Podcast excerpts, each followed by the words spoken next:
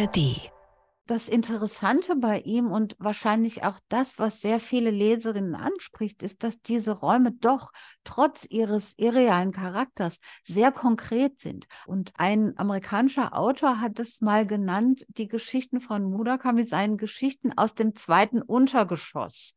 Und das finde ich eine sehr schöne Bezeichnung, weil eben diese Orte nicht nur äh, dieses Zauberische oder Märchenhafte, sehr Fantastische haben, sondern weil es immer ganz konkrete Räume oder Orte sind.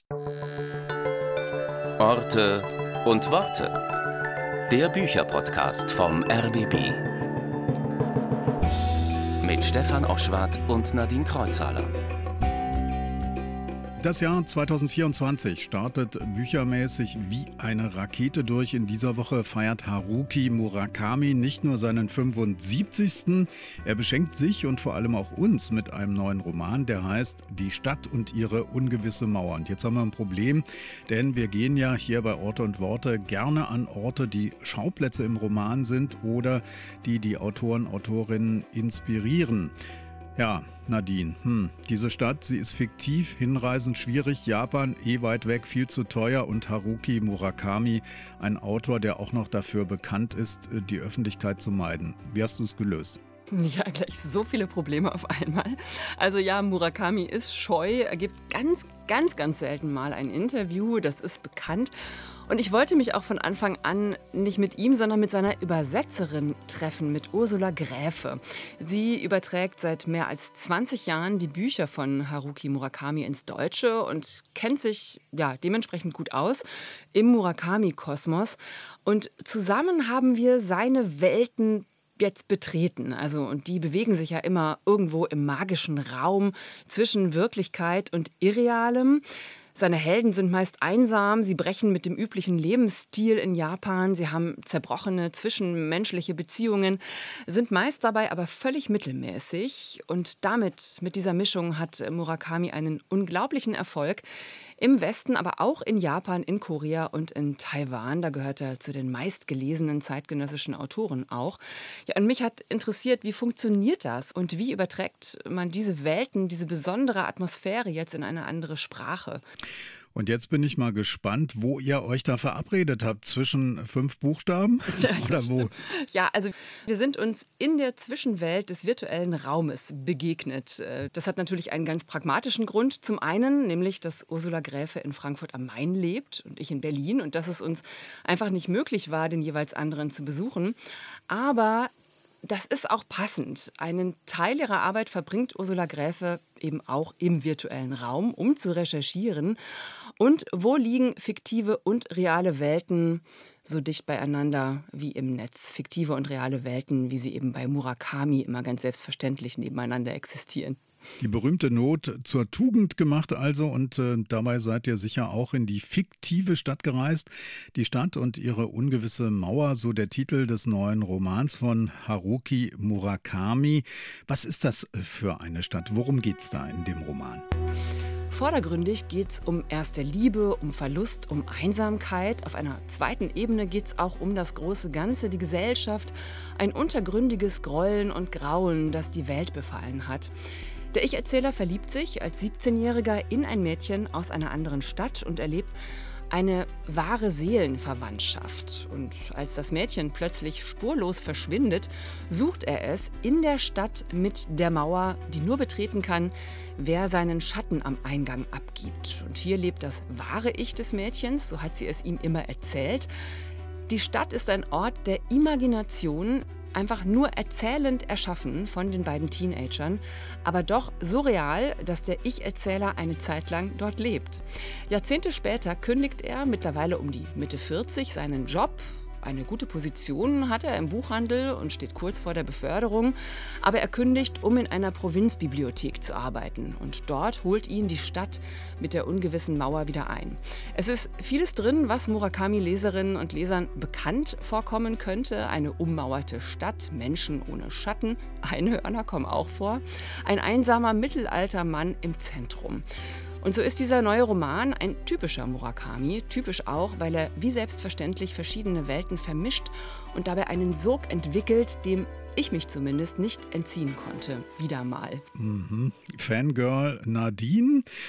Die Stadt und ihre ungewisse Mauer von Haruki Murakami aus dem Japanischen übersetzt von Ursula Gräfe und mit der Übersetzerin hat Nadine sich in der virtuellen Zwischenwelt getroffen.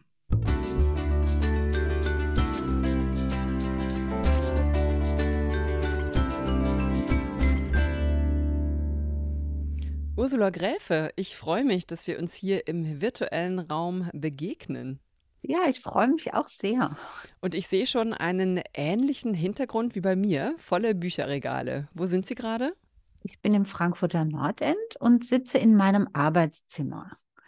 Und ja, ich sitze an meinem Schreibtisch und im Hintergrund sind eben ja die etwas unordentlichen Bücherregale. ja, das kenne ich. Irgendwie habe ich ja immer den Anspruch, sie nach einer bestimmten Ordnung zu sortieren, aber irgendwann bricht das immer ein und ich hau sie dann einfach nur noch rein ins Regal.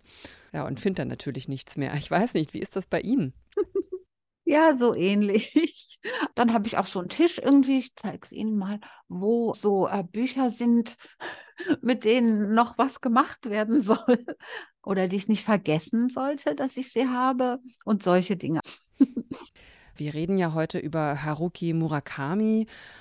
Ach, klären Sie doch erstmal auf jetzt hier zum Anfang. Und ein für alle Mal, ich glaube, ich spreche ihn immer falsch aus, oder? Ach nein, eigentlich nicht. Also ähm, in Japan wird ja immer der Nachname vorangestellt, also irgendwie japanisch ausgesprochen oder annähernd japanisch ausgesprochen, hieße er Murakami Haruki. Aber Haruki Murakami, finde ich, irgendwie versteht man sehr gut. Die Stadt und ihre ungewisse Mauer, so heißt das neue Buch, das auch wieder sehr schön aussieht, finde ich. Ein leicht pastellfarbenes, glänzendes, schimmerndes Cover diesmal. Mit Perlmutteffekt. Ah, mit Perlmutteffekt. So heißt das. Okay. Ja, sehr hübsch. Und ganz anders als das Original. Ich zeige es Ihnen mal. Ganz dunkel. Also ganz in Schwarz gehalten. Ah. Ja, ja, das ist ein Unterschied. Allerdings, wenn man hier den Perlmutt-Schutzumschlag abmacht, ist es auch schwarz. Wenn Sie an einem neuen Roman von Haruki Murakami arbeiten, was haben Sie da alles um sich herum versammelt? Was brauchen Sie, um zu übersetzen? Also heutzutage ist es sehr schön, man braucht nicht mehr ganz so viel, weil es die Möglichkeit gibt, viele Dinge eben online nachzuschauen. Aber ähm, dennoch habe ich immer natürlich die Printausgabe neben mir und oft auch noch eine Kopie der Printausgabe, wo ich dann reinschreibe.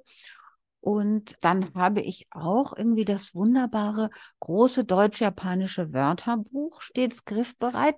Also das äh, ganze Werk hat 7000 Seiten im Dünndruck, also von A bis I, von J bis N und von O bis Z. Das ist ein riesiges Jahrhundertprojekt gewesen. Das gab es nicht auf Deutsch.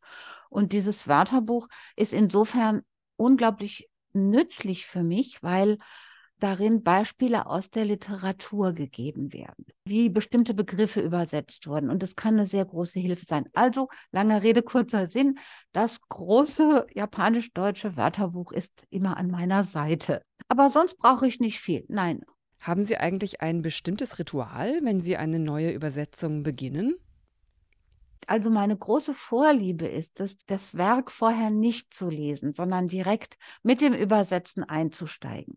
Nun war es aber jetzt bei Die Stadt und ihre ungewisse Mauer so, dass die Verlagsmitarbeiterinnen es nicht lesen konnten, als es erschien, weil es noch keine Übersetzung in eine westliche Sprache gab und auch ähm, demzufolge keine äh, Rezensionen äh, auf Deutsch oder Englisch. Also in dem Fall habe ich es dann vorher gelesen, um den Inhalt ja so zumindest in Umrissen kommunizieren zu können. Aber normalerweise mag ich es so, an ein Buch zu gehen wie als Leserin. Einfach anzufangen und dann so Schritt für Schritt zu sehen, was passiert. Das ist ein schöner Arbeitsantrieb, besonders wenn die Bücher spannend sind. Ich übersetze einen Autor, Seishi Yoko Miso, der schreibt historische Kriminalromane.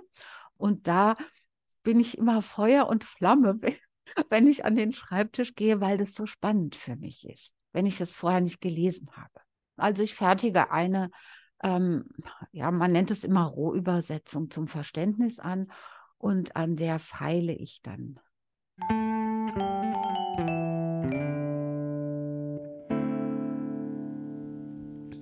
Lassen Sie uns mal einsteigen in die Stadt und ihre ungewisse Mauer. Das ist eine Geschichte, in der, wieder mal muss man ja sagen, ein einsamer, unscheinbarer Mann im Zentrum steht. Diesmal ist er Mitte 40. Jahrzehntelang klammert sich dieser Mann an seine Jugendliebe. Er hatte sich mit 17 in ein um ein Jahr jüngeres Mädchen aus einer anderen Stadt verliebt. Die beiden wurden dann so etwas wie Seelenverwandte. Aber dann eines Tages antwortet das Mädchen nicht mehr und verschwindet spurlos. Das Besondere ist, innerhalb ihrer Beziehung haben sie gemeinsam eine Stadt erschaffen, durch Imagination. Diese Stadt existiert eigentlich nur in der Vorstellungskraft der beiden, aber nachdem das Mädchen verschwunden ist, geht er in diese Stadt, um sie zu suchen. Was ist das für eine Stadt? Was ist das für ein Ort, an den wir mitgenommen werden? Ja, also die Stadt äh, mit der Mauer, die hat auch schon Vorläufer in dem Roman äh, Hardboiled Wonderland und das Ende der Welt. An diese Stadt knüpft Murakami stark an, aber die Geschichte entwickelt sich ganz anders oder auf eine sehr andere Art und Weise. Die Stadt ist in, auch hier im Buch also ein wirklich absolut imaginärer Raum, den aber der Protagonist aus irgendwelchen Gründen die Fähigkeit hat zu betreten. Und ich finde, es ist auch immer so ein bisschen ein Hinweis auf seine schriftstellerische Arbeit, dass er sich als Autor sieht, der eben diese Fähigkeit besitzt, diese imaginären Räume oder Szenerien nicht nur zu betreten, sondern auch zu erschaffen. Denn so ist es ja am Anfang des Buches. Also der Ich-Erzähler und das dann später unauffindbare Mädchen erschaffen diese Stadt und niemand anders kennt diese Stadt. Also die Stadt hat verschiedene Aspekte natürlich auch, also besonders die Mauer, die quasi ja so eine anthropomorphe Funktion hat. Also sie passt auf, dass da keiner aus der Stadt entkommt. Es gibt zwar einen Torwächter, aber auch die Mauer hat ein sehr scharfes Auge sozusagen darauf, dass niemand sich da ungebührlich benimmt. Und dann ist auch dieser Ort, also die Stadt innerhalb der Mauer, mutet mich sehr nostalgisch an. Also ähm, es könnte auch, man könnte auch sagen, es ist vielleicht sogar so eine Art Ökokommune. Sie machen alles selbst. Die Nahrungsmittel sind oft Ersatzprodukte. Also es gibt so wie der Kaffee ist wie Malzkaffee oder ja, das Einzige, was das Echte ist, sind die Äpfel, die außerhalb der Stadtmauern zu ernten sind, die aber nur der Torwächter eben spenden kann. Also das sind alles solche Dinge, die sehr geheimnisvoll sind. In der Stadt gibt es keine Musik und außer einhörnigen Tieren keine anderen Tiere, also keine Hunde und keine Katzen. Also sehr, ein sehr geheimnisvoller, sehr, sehr abgeschlossener Raum. Die ummauerte Stadt ist ein seltsamer Ort, ein Ort ohne Zeit, irgendwie ein losgelöster Raum. Und es gibt auch keine Emotionen, keine Trauer, keine Leidenschaft, keine Gefühlsausbrüche. Und jeder, der die Stadt betritt, muss auch seinen Schatten abgeben. Auch das ist ja ein Motiv, das nicht zum ersten Mal auftaucht bei Murakami. Ich würde ja sehr gerne eine Kostprobe des Textes hier einbauen wollen. Haben Sie Lust, eine Stelle für uns zu lesen?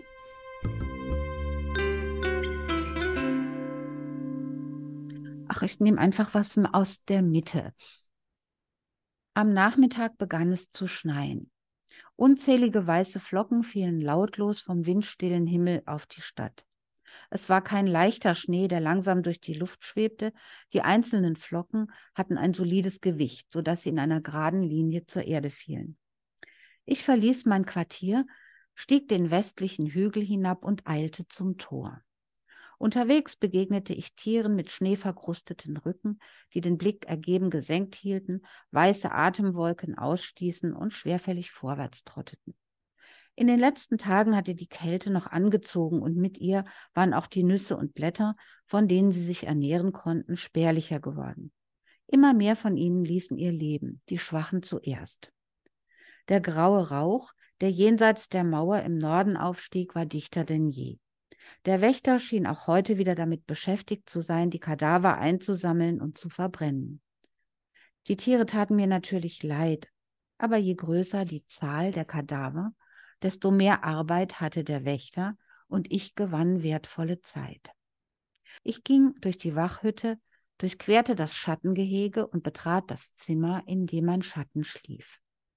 Es roch noch abgestandener als das letzte Mal und ein Hauch von Tod lag in der Luft. Mein Schatten schlief wie tot, eingewickelt in seine Decke. Ich hielt ihm einen Finger unter die Nase, um mich zu vergewissern, dass er noch atmete, und stellte fest, dass er lebte. Kurz darauf wachte er auf und wälzte sich schwerfällig herum. Hast du dich entschieden? fragte er mit schwacher Stimme. Ja, lass uns zusammen gehen. Jetzt sofort? Jetzt sofort. Ich dachte schon, du kommst nicht mehr. Mein Schatten wandte mir mühsam den Kopf zu. Was meinst du? Ich sehe doch bestimmt erbärmlich aus, oder? Ich legte einen Arm um seinen ausgezehrten Leib und führte ihn ins Freie. Dann lud ich ihn mir auf den Rücken. Der Wächter hatte mich davor gewarnt, meinen Schatten zu berühren, doch das spielte jetzt keine Rolle mehr.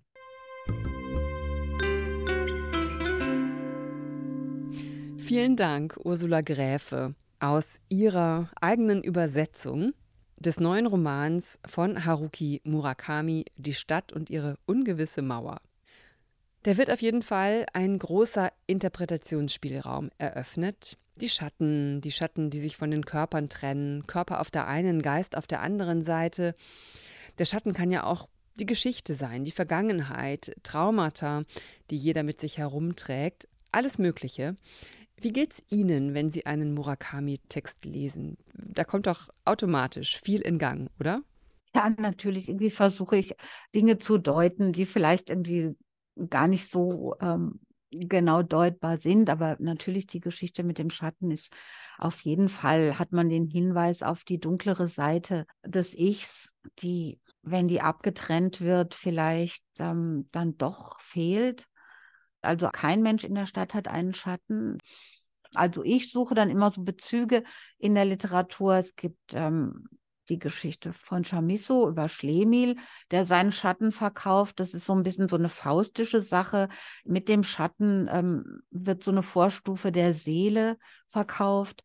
Also das sind so Anhaltspunkte, finde ich, die zu finden, großen Spaß macht und auch eine Hilfe sind bei der Übersetzung wie andere Autoren zu anderen Zeiten mit Motiven umgegangen sind, die Murakami sich zu eigen gemacht hat oder die er eben selbst gerne mit Vorliebe sogar verwendet. Mir geht es ja immer so, wenn ich einen Murakami-Roman betrete, weiß ich, dass ich in verschiedene Räume gerate, ne? geheimnisvolle Räume, abgründige, surreale Räume, die parallel zur oder in der eigenen Realität existieren.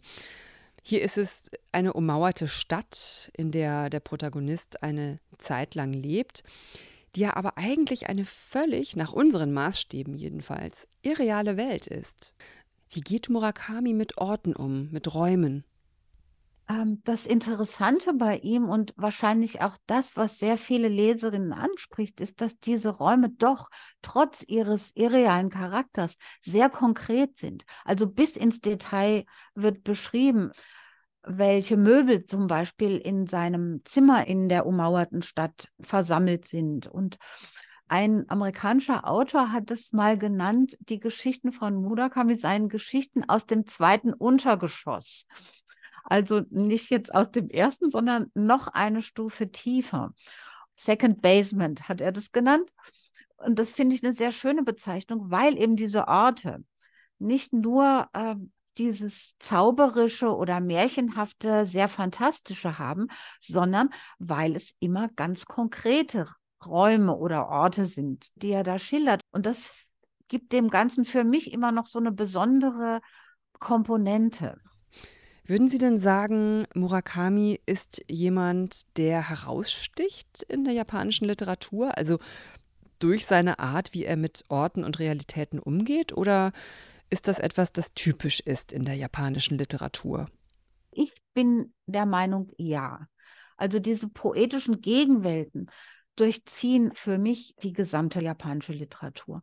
Auch neuere Autorinnen wie Sayaka Murata, die ich auch übersetze, ist eine Meisterin der Erschaffung von Gegenwelten.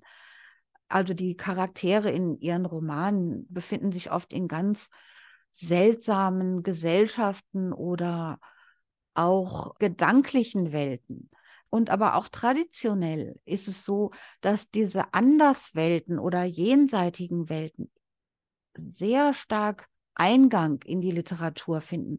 Also viel mehr, als es vielleicht in, in der westlichen Literatur der Fall ist. So sehe ich das. Also natürlich gibt es Garcia Marquez, erwähnt er auch sogar in die Stadt und ihre ungewisse Mauer. Ja, den magischen Realismus. Aber also ich finde, das ist eine einmalige Qualität der japanischen Literatur, diese Räume, die wahrscheinlich mit verschiedenen gesellschaftlichen und vielleicht auch ja persönlichen Anschauungen zu tun hat, denn man trägt ja Konflikte in Japan auch nicht so gern direkt aus. Und es ist gar nicht so vielleicht so für einen Autor eine gute Methode oder ein gutes Mittel, die einfach in Räume zu verlagern, in denen man keinem auf die Füße tritt zum Beispiel oder in denen man einfach das so fantasievoll ausmalen kann. Hat es auch damit zu tun, dass solche anderen Realitäten selbstverständlicher sind oder eben etwas, das als selbstverständlich akzeptiert wird in Japan, neben der, ich nenne es mal, normalen Realität?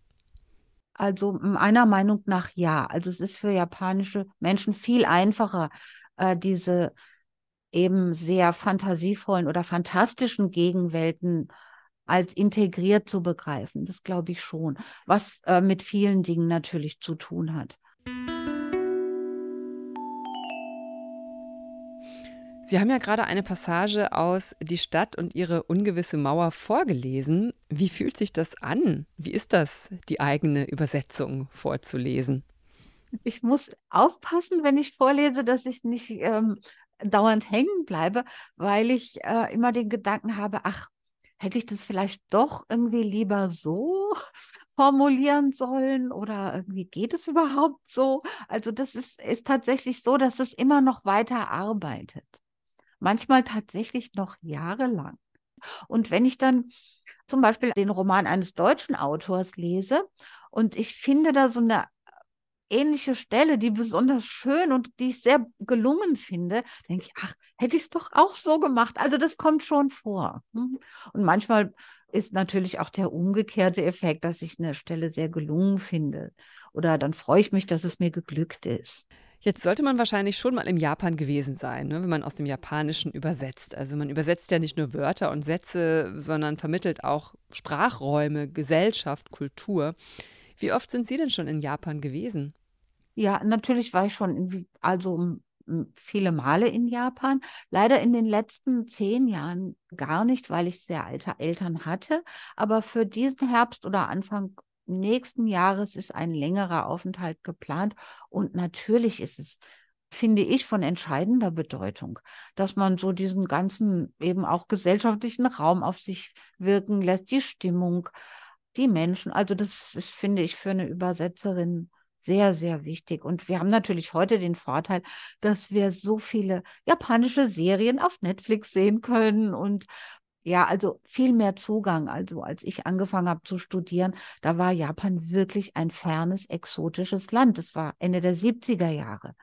Also das ist kein Vergleich mehr zu dem, zu dem Zugang, den man heute auch virtuell haben kann.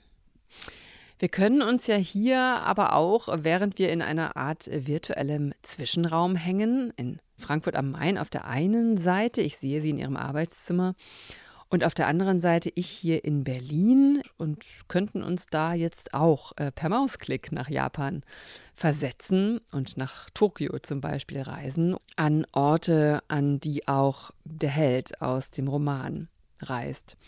Was ist denn eigentlich eine besondere Herausforderung beim Übersetzen aus dem Japanischen ins Deutsche? Die Schwierigkeit beim Übersetzen aus dem Japanischen ist die Sprache das Japanische ist mit seinem sehr, sehr komplexen Schriftsystem, das auch, wenn man viel gelesen hat, es immer noch schwierig macht, einen Text einfach so ohne Wörterbuch sich durchzulesen, eben durch diese Komplexität der Schrift, die natürlich irgendwie mit all ihren Verschränkungen gar nicht irgendwie so in unsere armseligen 26 oder wie viel sind Buchstaben einfließen kann. Und eine weitere Schwierigkeit ist tatsächlich die Fähigkeit des Japanischen, so Assoziationsräume, wie auch jetzt die Stadt mit der Mauer einer ist, so sehr implizit auszudrücken. Und manchmal erschließt sich dem japanischen Leser ein Bild sofort aus einem ganz kleinen Zusammenhang. Und das erlaubt das Deutsche oft nicht. Es braucht sehr viel mehr explizite Erklärung. Und da einen Mittelweg zu finden, der den Text dann nicht völlig äh, ausführlich erklärt, sondern diese assoziative Poesie am Leben erhält, das ist eine große Schwierigkeit. Haben Sie da mal ein Beispiel? Ja, zum Beispiel gab es eine Stelle aus dem Buch Die unheimliche Bibliothek. Übrigens von der Berlinerin Kat Menschik illustriert. Sehr schön. Und darin geht es darum, dass ein Junge, der ein leidenschaftlicher Bibliotheksbesucher ist und er kommt in seine Stadtbibliothek und plötzlich gerät er in ein Untergeschoss zu einem grausamen Mann, der ihn dort einsperrt und er möchte fliehen aus der Bibliothek und da gibt es dann äh, noch ein Mädchen, mit dem er fliehen möchte und die beiden suchen sich eine Neumondnacht aus wo es besonders dunkel ist. Und da gibt es den Satz, die Neumondnacht glitt heran wie ein blinder Delfin. Und im Deutschen ergibt es nicht so ein konkretes Bild. Also man denkt sofort, huch, wo ist die Logik in diesem Satz? Aber für einen japanischen Leser sind diese Worte gleiten, also dieses ganz flüssig dahin flüchten und der blinde Delfin weist einerseits darauf hin, dass sie nicht gesehen werden, andererseits auf die Schwärze der Neumondnacht. Also dieser kleine Satz hat so viele Assoziationspunkte, die im Deutschen eben sogar der Logik widersprechen. Und das ist oft die große Schwierigkeit. Man kann es oft auf diese Weise nicht erhalten. Ich hoffe, das war jetzt so ein bisschen verständlich, was ich gesagt habe. Was machen Sie dann? Ja, dann versuche ich, äh, so eine Art Mittelweg zu finden. Also dann machen wir aus dem blinden Delfin vielleicht einen schwarzen Delfin zum Beispiel. Können Sie eigentlich, wenn Sie Fragen haben, Haruki Murakami persönlich fragen? Ja, das kann ich. Ich kann also erst jederzeit per Mail zu befragen und man bekommt auch gleich die Antwort. Sind Sie ihm persönlich auch schon mal begegnet? Ja, allerdings nur zweimal. Irgendwie einmal in Berlin bei einer Preisverleihung und einmal in Kopenhagen auch bei einer Preisverleihung. Und in Kopenhagen war das so irgendwie etwas äh, mit anschließendem Essen, etwas intimer die dänische Übersetzerin Mette Holm und die polnische Übersetzerin Anna Elliott und die norwegische Übersetzerin Ika Kaminka und ich, wir sind, wir sind so ein Vierer-Team. Wir befragen uns immer und tauschen uns aus. Und wir waren alle vier zusammen dort und es war ein richtig schönes Erlebnis. Ja, und wie ist der so? Ich muss das jetzt einfach fragen. Ja, also er ist ein sehr zurückhaltender, schüchterner Mensch, wie es auch bekannt ist. Sein großes Thema ist immer die Musik. Er interessiert sich unglaublich für die Musik. Also man merkt auch, dass wenn es auf das Thema Musik kommt, dass er sehr auflebt. Aber ansonsten ist es er meiner Einschätzung nach kein Mensch, der gerne in der Öffentlichkeit ist. Ja, das ist natürlich bekannt. Also das ist jetzt wahrscheinlich auch keiner, mit dem man einfach mal schnell Smalltalk macht, oder? Oder eher Smalltalk, als dass man auf die Problematik des Übersetzens eingeht, obwohl er selbst, was ähm, ich in Deutschland merke, ich oft nicht so bekannt ist, er ist selbst ein sehr fleißiger Übersetzer amerikanischer Literatur und bringt fast jedes Jahr Neuübersetzungen oder Erstübersetzungen japanischer Werke heraus. Sehr gut. Ja, er kennt sich da sehr gut aus und hat da auch sehr viel Verständnis und Einsicht und Einblick in diese Arbeit. Was ja immer wieder auftaucht in seinen Romanen sind Bibliotheken, auch jetzt wieder. in die Stadt und ihre ungewisse Mauer. Warum haben die so einen Stellenwert bei Haruki Murakami? Also sie sind, wie, glaube ich, für viele Menschen in seinen Büchern immer so ein Ort des Übergangs. Es gibt immer diese Komponente, dass seine Charaktere oder seine Figuren in die Bibliothek gehen, um irgendwas nachzulesen. Und das finden sie dann auch. Und im Archiv forschen sie. Aber dann gibt es diese andere Seite der Bibliothek, die tatsächlich eine Zwischenwelt darstellt und oft einen Zugang zu einer anderen Dimension eröffnet. Was ja, also wenn man das mal genau durchdenkt, tatsächlich bei Bibliotheken der Fall ist. Also sobald wir eine Bibliothek betreten, betreten wir ja wirklich einen Raum, der so außerhalb unseres gesellschaftlichen Wirkens und Daseins ist. Und das haben immer die Bibliotheken bei ihm, sogar natürlich weit mehr, wie ich es gerade äh, geschildert habe. In der unheimlichen Bibliothek führen sie in diesen sehr dunklen und sehr gefährlichen Raum des Wissens.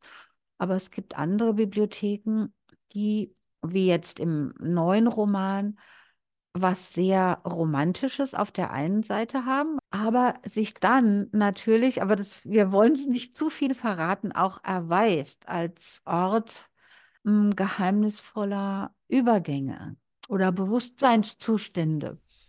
Gibt es nicht auch in Japan eine eigene Murakami-Bibliothek? Ja, ganz frisch ist es eigentlich noch vor vielleicht drei Jahren wurde die an der Waseda-Universität, das ist seine Alma Mater, hat er gestiftet, einen großen Teil seiner Bücher und auch Schallplatten und äh, von dem bekannten Architekt Kengo Kuma entworfen ein Holzgebäude. Leider war ich noch nicht dort, also ich brenne darauf. Und diese heißt eigentlich Internationale ähm, Bibliothek der Universität Waseda, heißt aber im Volksmund oder beziehungsweise als Spitzname Haruki Murakami Library. Das ist ein sehr schönes Gebäude. Und wenn man sich das mal anschaut auf Bildern, sieht man auch, dass äh, der Architekt ihm so einen etwas torhaften Charakter gegeben hat. Also die Vorstellung von Durchgang ist da sehr schön verwirklicht, finde ich. Ich höre raus, das steht auf jeden Fall auf Ihrer Liste, wenn Sie dann demnächst nach Japan reisen, oder? Ja, unbedingt.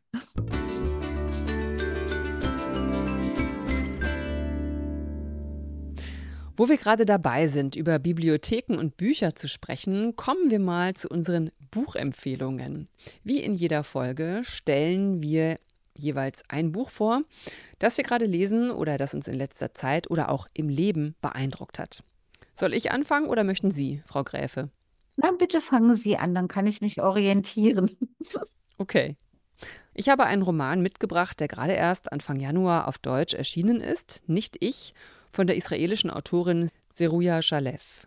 Nicht ich ist ihr Debütroman 1993 in Israel erschienen und jetzt zum ersten Mal ins Deutsche übersetzt, und zwar von Anne Birkenhauer. Seruja Shalev ist bei uns im Jahr 2000 äh, bekannt geworden mit Liebesleben, also nicht nur bei uns, sondern weltweit eigentlich. Und in ihrem Debüt von vor 30 Jahren geht es um eine Frau, die ihre Familie, die ihren Mann hinter sich lässt, um ihre Leidenschaft auszuleben. Also so kurz und knapp kann man es vielleicht zusammenfassen. Dabei gerät einiges in Schieflage. Und dieser Roman zeichnet sich jetzt dadurch aus, also er bewegt sich durch Assoziationen, durch Träume, Albträume, Bewusstseinszustände, Ängste, Sehnsüchte, wie so ein Rausch. Dieser Erstling macht, würde ich schon sagen, einige interessante Türen auf zum Schreiben von Seruja Jalev. Wenn man andere Bücher kennt von ihr, ist nicht ich eine gute Ergänzung ihres Werks, noch dazu mit einem Vorwort, das sie selbst aus der Sicht von heute, also aus der Sicht 30 Jahre später, geschrieben hat. Ich habe den Roman Frau Gräfe auch ein bisschen deshalb ausgewählt, weil ich dachte, er könnte auch für Sie als Übersetzerin interessant sein. Anne Birkenhauer hat hier ein Debüt ja, einer mittlerweile international anerkannten Autorin zum ersten Mal ins Deutsche übertragen und sie selbst haben vor ein paar Jahren eins der für mich wichtigsten Werke Murakamis, Mr. Aufziehvogel, neu übersetzt. Zum ersten Mal aus dem japanischen Original. Und schon der Titel war dann ein anderer, die Chroniken des Aufziehvogels. Wie reizvoll war das, nochmal zurückzugehen im Schaffen eines Autors? In dem Fall war das für mich sehr reizvoll, weil die Chroniken des Aufziehvogels ein sehr wichtiges Buch von ihm ist. Eines der Bücher, in denen er auch sich mit der japanischen Vergangenheit auseinandersetzt. Das ist, kommt in seinen Romanen, haben wir schon besprochen, nicht so häufig vor. Und natürlich bot sich hier die Neuübersetzung fast zwingend an, da die Erstübersetzung aus einer amerikanischen Übersetzung ins Deutsche übertragen wurde und diese amerikanische Übersetzung auch äh, gekürzt worden war. Also insofern war das für mich eine wunderbare Ergänzung und ich habe das sehr gerne neu übersetzt und sehr viel nochmal daraus erfahren über den Autor auch. Und Seruja Shalev, nicht ich, wäre das jetzt ein Buch, das Sie interessiert? Ja, selbstverständlich. Vor allem, ähm, was Sie gesagt haben über dieses fast rauschhafte Erzählen darin. Das muss ja auch für Anne Birkenhauer eine große äh, Herausforderung beim Übersetzen gewesen sein. Spielt dann dabei auch eine Rolle, sich das Ganze mal laut vorzulesen? Machen Sie das? Ja, ich mache das immer. Ich mache das die ganze Zeit. Es ist manchmal sogar so, dass ich es mir laut einlese und nochmal abhöre, um den Klang und ja, einfach nochmal so von außen zu haben. Also dieses auditive Moment halte ich für ausgesprochen wichtig. Also ist Übersetzen gar nicht so eine stille Arbeit, wie man immer denkt. Nein. Hm. Und es ist natürlich schön, wenn man jemandem vorlesen kann, die unfertige Übersetzung und der ähm, dazu was sagt. Das ist mein Lebensgefährte, der auch immer sehr genau auf Unstimmigkeiten achtet. Das kann einem ja auch stets unterlaufen und sollte nicht. Frau Gräfe, welches Buch möchten Sie empfehlen? Mir hat sehr gut in dem, im letzten Jahr habe ich das erst gelesen. Ich glaube, es ist schon im Jahr 20 oder 21 erschienen von Georgi Gospodinov, Zeitzuflucht. Und dieses Buch handelt von einem Arzt, der die Idee hat, für Alzheimer-Patienten ein Heim zu schaffen, in dem sie in ihren Zimmern die Zeit erleben können, an die sie sich am besten erinnern. Also die 50er Jahre, also die Einrichtung wird in diesen Zimmern wiedergegeben. Und diese Idee hat solchen Erfolg, dass nicht nur Heime sich das zu eigen machen, sondern ganze Länder. Die Bevölkerung ist dann dazu aufgefordert, zu entscheiden, in welcher Zeit sie am liebsten gelebt hätten in der Geschichte ihres Landes. Und das wird dann umgesetzt in den einzelnen Ländern. Und ich fand einfach diesen Gedanken, dass man Räume aus der Vergangenheit in die Gegenwart bringt.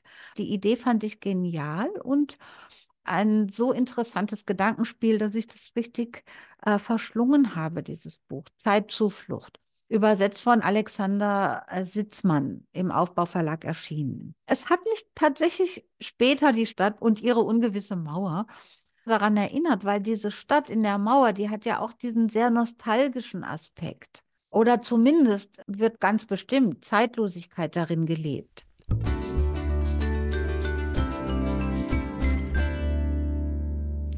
Das Jahr 2024 ist noch ganz jung. Was für ein Jahr ist das in Japan? Hat das Jahr in, in Japan auch ganz normal jetzt schon begonnen? In Japan äh, wird das Neujahr hm, wie im Westen am 31. Dezember abgeschlossen. Aber eigentlich äh, traditionell ähm, beginnt es ja wie in China wahrscheinlich dieses Jahr im Februar oder Ende Februar. Auf alle Fälle beginnt ein Jahr des Drachen nach dem chinesisch-japanischen Kalender. Und ja, das soll ein besonders erfolgreiches und glückliches Jahr sein, denn der Drache ist ja in der chinesischen und östlichen Weltsicht ein machtvolles und nicht unbedingt nur gefährliches Wesen. Also freuen wir uns auf ein Jahr des Drachen. Wollen wir mal hoffen, dass es ein Glücksdrache wird. Also hoffen wir mal auf den Glücksdrachen. Vielen, vielen Dank für das Gespräch, Ursula Gräfe, und für die tolle, schöne Übersetzung mal wieder von Haruki Murakamis neuestem Roman. Ich danke Ihnen. Tschüss. Tschüss.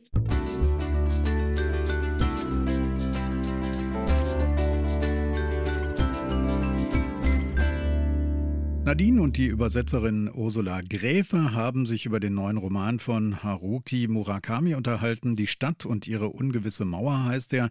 Ein ganz und gar typischer Murakami, habe ich gelernt. Also, Fans kommen auf ihre Kosten, Nadine? Ja, und dazu würde ich mich absolut auch zählen und ich bin voll auf meine Kosten gekommen. Also wer sich einlassen kann auf dieses Surfen zwischen Irrealem und Realem, wird für Stunden und Tage in dieses 640 Seitenwerk abtauchen können und alles andere vergessen. Und diesmal gibt es für Fans sogar noch einen Bonus. Haruki Murakami hat ein Nachwort geschrieben. Eigentlich ist er selbst kein Freund davon, weil er seine Bücher nicht gerne erklärt. Aber diesmal wollte er genau das, die Entstehung nämlich erklären. Und ähm, er lässt uns daran teilhaben, dass der Ursprung zu diesem Roman schon 40 Jahre zurückliegt. Damals hat er eine Erzählung geschrieben mit demselben Titel. Die hat er aber nicht als Buch veröffentlicht, weil er unzufrieden war damit. Aber die Motive darin, die ließen ihn nicht los. In der Zwischenzeit ja, ist er vom schreibenden Jazzclub-Besitzer zum erfolgreichen Bestsellerautor geworden und 2020 erst, also mitten in der Pandemie, da hat er zum Ursprung seiner Geschichte zurückgefunden. Er verließ kaum das Haus, arbeitete Tag für Tag nur an diesem Roman, der uns jetzt vorliegt. Und er sagt, dieser Text habe ihn immer beschäftigt. Ich zitiere, wie eine kleine Geräte, die in meiner Kehle feststeckte. Diese kleine Geräte war sehr wichtig für mich als Schriftsteller und als Mensch. Ja, und jetzt ist er also diese Geräte losgeworden, pünktlich zum 75. Geburtstag am 12. Januar. Die Stadt und ihre ungewisse Mauer, der neue Roman von Haruki Murakami, erscheint im Dumont Verlag. 640 Seiten kosten 34 Euro. Und ich habe gelernt, wir sind im Jahr des Drachen. Hoffen wir mal, das bringt uns allen Glück, oder? Ja, auf jeden Fall. Und apropos Glück, Stefan, wir haben uns ja in diesem Jahr auch noch überhaupt nicht gesehen. Stimmt, frohes Neues. Ja, frohes Neues. Und deshalb habe ich dir auch was mitgebracht. Oh, ich liebe Geschenke. Ein bisschen doof ist es ja, weil auch wir beide sitzen uns äh, gerade nicht live gegenüber, ne, sondern begegnen uns auch nur im quasi virtuellen Raum. Also du bist in Wien, ich in Berlin. Trotzdem habe ich dir was mitgebracht. Einen Glückskeks. Darf ich den für dich öffnen? Ja, klar. Ich bin schon selber ganz gespannt. Sogar essen. So, warte, ich breche ihn durch. Und folgendes steht drin. Sie haben für viele Dinge eine Begabung. Aha. das also zu deinem Jahr 2024. So, jetzt möchte ich aber auch wissen, was das Jahr für mich bereithält. Ich öffne noch einen Glückskeks. Meiner jetzt. Mal gucken glaube, ich fülle meinen Lottoschein aus. Guter Riecher für Gewinne steht da. Mhm. Könnten wir auch einfach austauschen und wäre auch okay, ne? Genau, wäre auch okay. Wir können das ja vielleicht so machen, montags nehme ich den einen Zettel und du den anderen und dann tauschen wir so die Woche durch, oder? Gerne. Ich beiß mal rein. Okay, da kann ich jetzt nicht mitspielen, aber macht ja nichts. Ich frühstück dann hier in Wien. Also in dem Sinne nochmal frohes Neues und was Tag für Tag Neues in der Welt passiert, das servieren euch die News Junkies von RBB24 Inforadio. Täglich nehmen sie sich ein Thema aus den Nachrichten vor und hinterfragen es von allen Seiten. Übrigens werbefrei zu finden in der ARD Audiothek. Ja, und da findet ihr natürlich auch uns immer donnerstags und alle Bücher dieser Folge sind in den Shownotes vermerkt und auch auf der Homepage von RBB Kultur und RBB24 Inforadio. In diesem Sinne ein wunderbares äh, neues Jahr wünschen Stefan Auschwart und Nadine Kreuzzahler. Tschüss. Ciao. Orte und Worte. Der Bücherpodcast vom RBB. Redaktion Nadine Kreuzzahler. Technik Angelika Schäfer. Sounddesign Robin Rudolph. Eine Produktion von RBB Kultur und RBB 24 Inforadio.